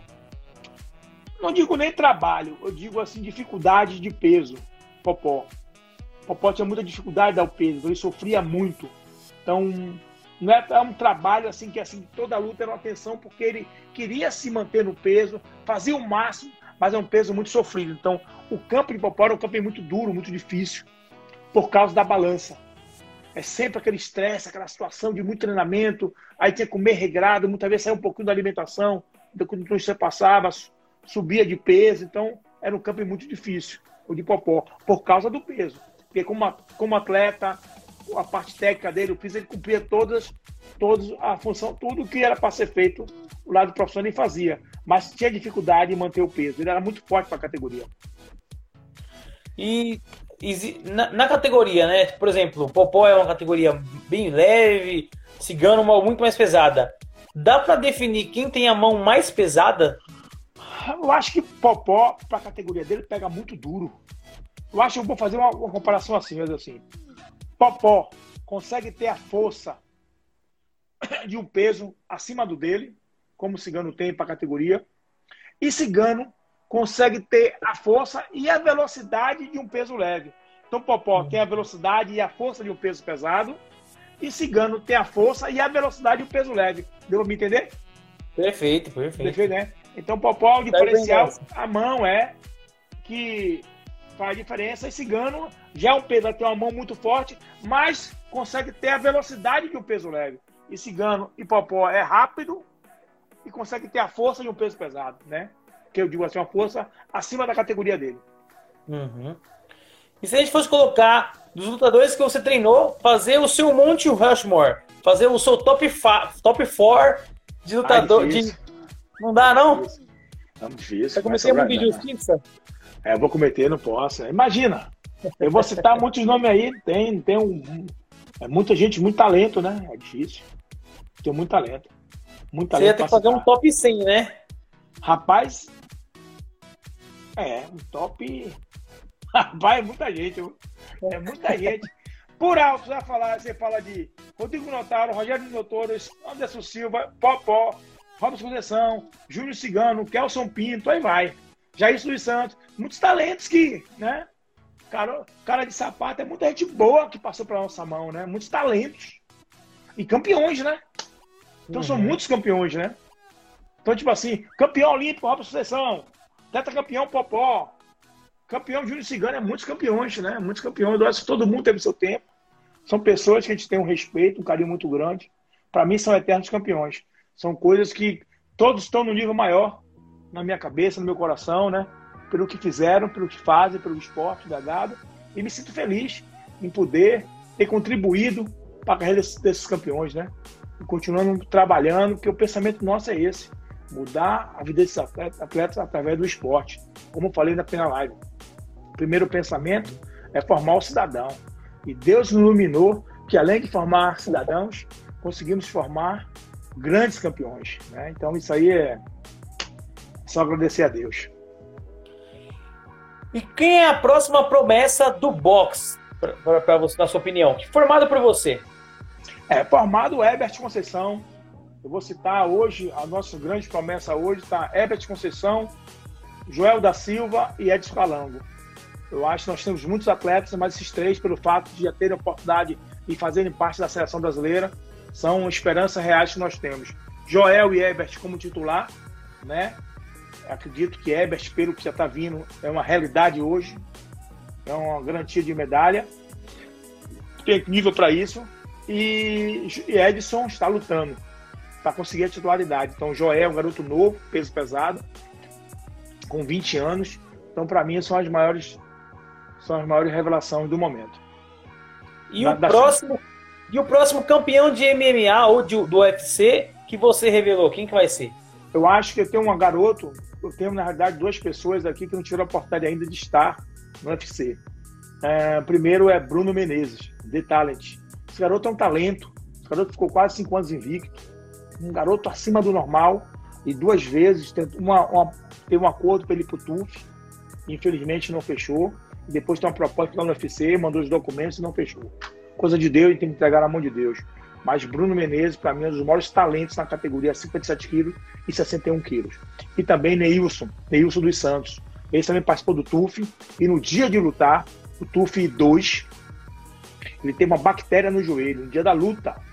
Nossa. Pesou um dia antes, de manhã bem, quando meio-dia, no TUF, quando estava indo para casa, dentro da van, o joelho inchou, foi uma bactéria. Essa bactéria que pegou em Rodrigo, pegou em Cigano, pegou em Rogério, então, nós temos muitos talentos, mas esses dois não tiveram a oportunidade de mostrar o quanto são talentosos, o quanto são bons.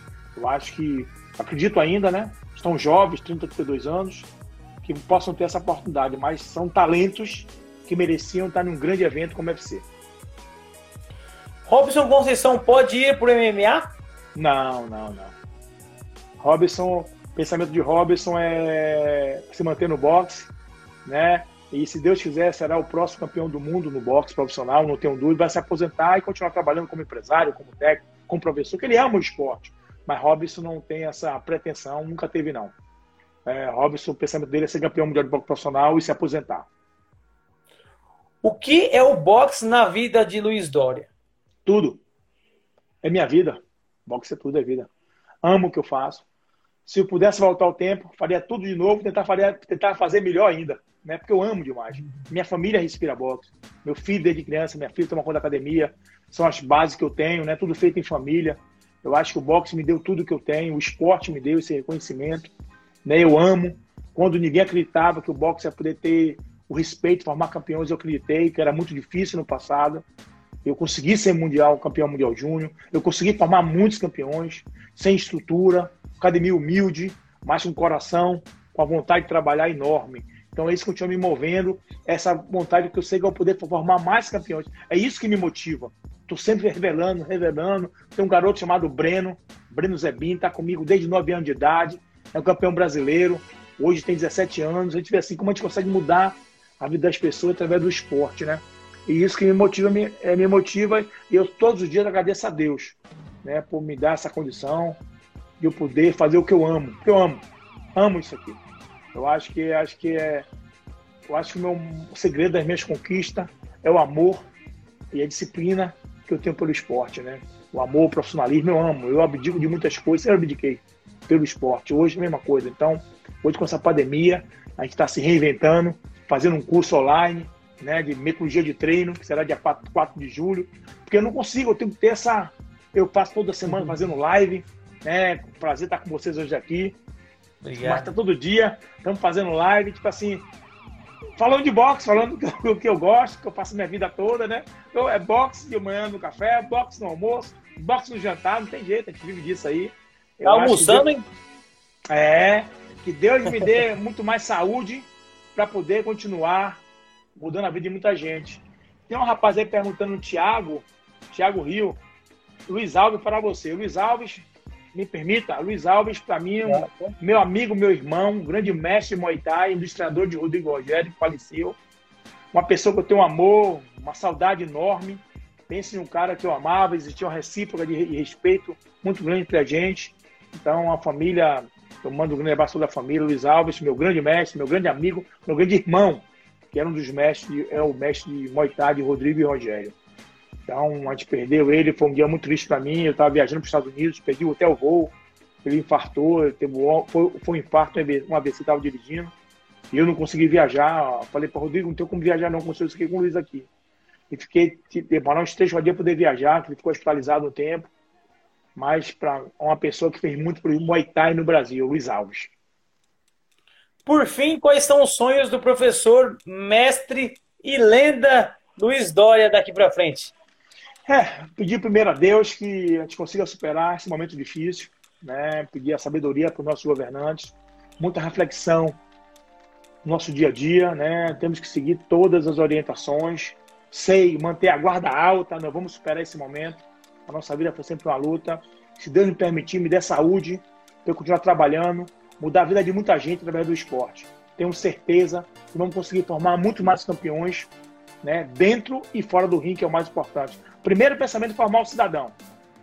Perfeito. Ó, tem uma última perguntinha aqui, ó. Ana Bracarense. Minha PCD, bateria tá acabando. Hã? Minha bateria vai dando uma pifadazinha aqui, a bateria. É, ela perguntou se já teve para-atleta no boxe ou se já teve algum aluno para-atleta. Eu tive aluno não de competição. Já tivemos sim mas não de competição. Né? Uhum. A nível de competição, eu nunca participei, não, mas nós já tivemos muitas é, pessoas que buscam ali para o atleta poder treinar. Agora há pouco tempo tinha um garoto também na academia, né? não são muitos, mas sempre tem alguém que procura aí. Professor, eu queria agradecer demais, queria que você mandasse um recado para a galera que acompanhou a nossa live e fica o agradecimento eterno nosso aí. O... Galera, primeiro, primeiro agradecer a você pelo convite. Energia maravilhosa, deu esse espaço aqui, é muito bom. Agradeço. Vou estar sempre à disposição. Energia realmente maravilhosa. Agradecer Obrigado. a todos que nos acompanharam aí. Me perdoe pelo fato de não estar respondendo. Estou aqui falando, muitas vezes não consigo ler. A todas as pessoas que estão mandando aí. Né, Geisa, a nossa presidente da CNB, Conselho Nacional de Boxe, um grande beijo. A toda a equipe, Mike Miranda, Mike Miranda Júnior. São pessoas que estão mudando também a cara do boxe nacional. CNB, Conselho Nacional de Boxe. Dizer a todo mundo que o momento é difícil, mas não podemos desanimar, desistir nunca, manter a guarda alta, tá bom? Procurar se cuidar. Momento de quê? De se reinventar, de se reeducar a nível de higiene. Vamos ter que conviver com isso algum tempo até que saia a vacina. Primeiro pensamento é em ser positivo. Nós somos o que nós pensamos e o que nós falamos. Então acreditar sempre, tá bom? Deus abençoe a todos e até a próxima. Se cuidem aí. Forte abraço, meu amigo. Muito obrigado, tá bom? Hoje, Valeu. Tá aí, gente. Esse foi Luiz Dória, uma live incrível. Se você não teve a oportunidade de acompanhar a primeira parte, tá salva no IGTV. Eu vou salvar a segunda parte também. Vocês podem ver e rever à vontade, indicar para os amigos, comentar. Tomara que em breve consigamos fazer mais lives para você com outras lendas do MMA. E já temos mais lives agendadas, então não percam. Ainda hoje a gente vai postar mais fotos, né, mais artes de outras lives. E Está incrível. Vocês viram hoje como foi uma aula de boxe, aula de MMA com essa lenda Luiz Dória. E que história, hein? Então é isso, gente. Eric Filardi aqui para a Rádio Poliesportiva, a rádio do MMA, a rádio de todos os esportes.